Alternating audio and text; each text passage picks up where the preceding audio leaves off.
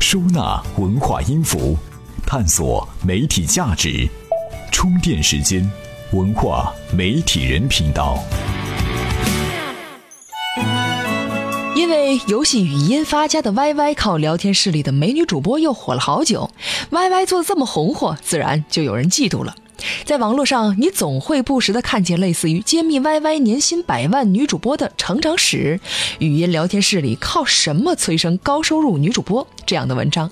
实际上呢，YY 一直努力在摆脱这样的标签，比如打出“在线教育”这张牌。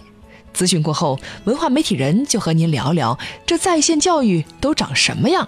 如果您在网络上上一堂课，选择什么样的在线教育合适呢？每日必知。大圣归来成为了文化现象，总局也要凑凑热闹。八月四号，中宣部与广电总局举办了这部动画片的研讨会。其实，好片子不需要研究，烂片才需要讨论呢。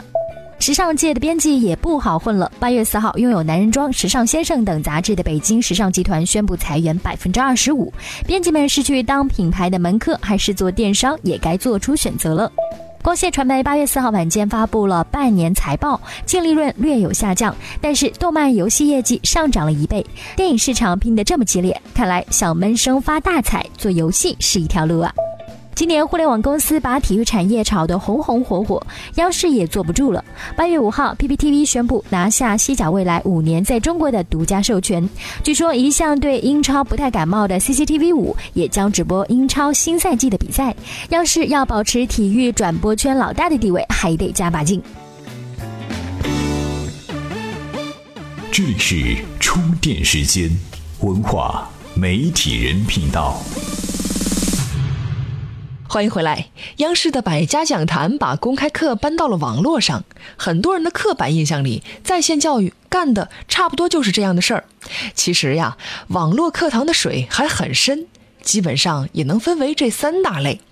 第一大类呢，号称是在线教育最主流的模式，类似于电商界的天猫，把线下教育机构的资源整合到一起，推荐给想学习的人。这种模式的优势呢，是在于拥有成体系的学习资源，适合深度学习。比如动画零基础入门的三十三讲，和秋叶一起学 PPT，七周学会安卓编程，这样的课程最适合什么都不懂的小白了。行业里知名的有主打精品内容的网易云课堂，主打 IT 领域的五幺 CTO，也可以算得上是垂直领域的典范了。还有主打分类和互动的多倍，他们以资源为本，提供的都是大菜，算是在线教育的第一梯队。不过呢，这收费嘛，相对也是较高的了。在线教育第二大类的核心就不是资源，而是服务了。这种平台最大的特点是自力更生，自己制造学习内容。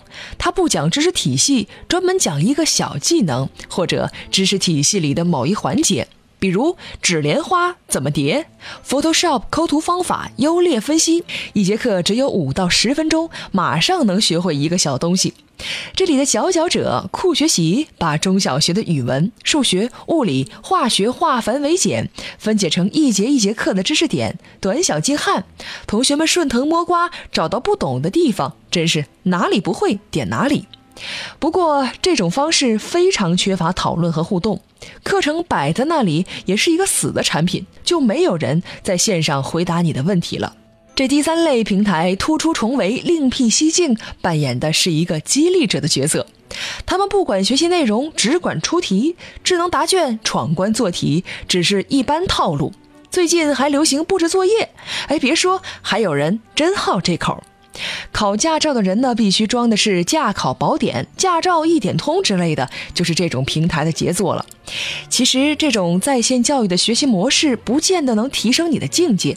它利用的其实就是人们急功近利的心理，让你觉得好像再做多少题就能达成某项终身成就。其实最后你还是你，只是来了一场知识的意淫罢了。主打资源的在线教育网站适合初学者。如果您想学一个小技能，就要去服务类的网站逛逛了。您在充电时间的微信公众账号中回复“自来水”三个字，就还可以看到暑期的热卖电影都使用了哪些招数。明天的文化媒体人频道呢，将要推出一期特别节目，关于正确的废话。人们一般都讨厌这种废话，但是说的巧妙，有时候它也能变得有趣并且有用起来。你相信吗？明天我们再细聊这个话题。感谢您的收听，再见。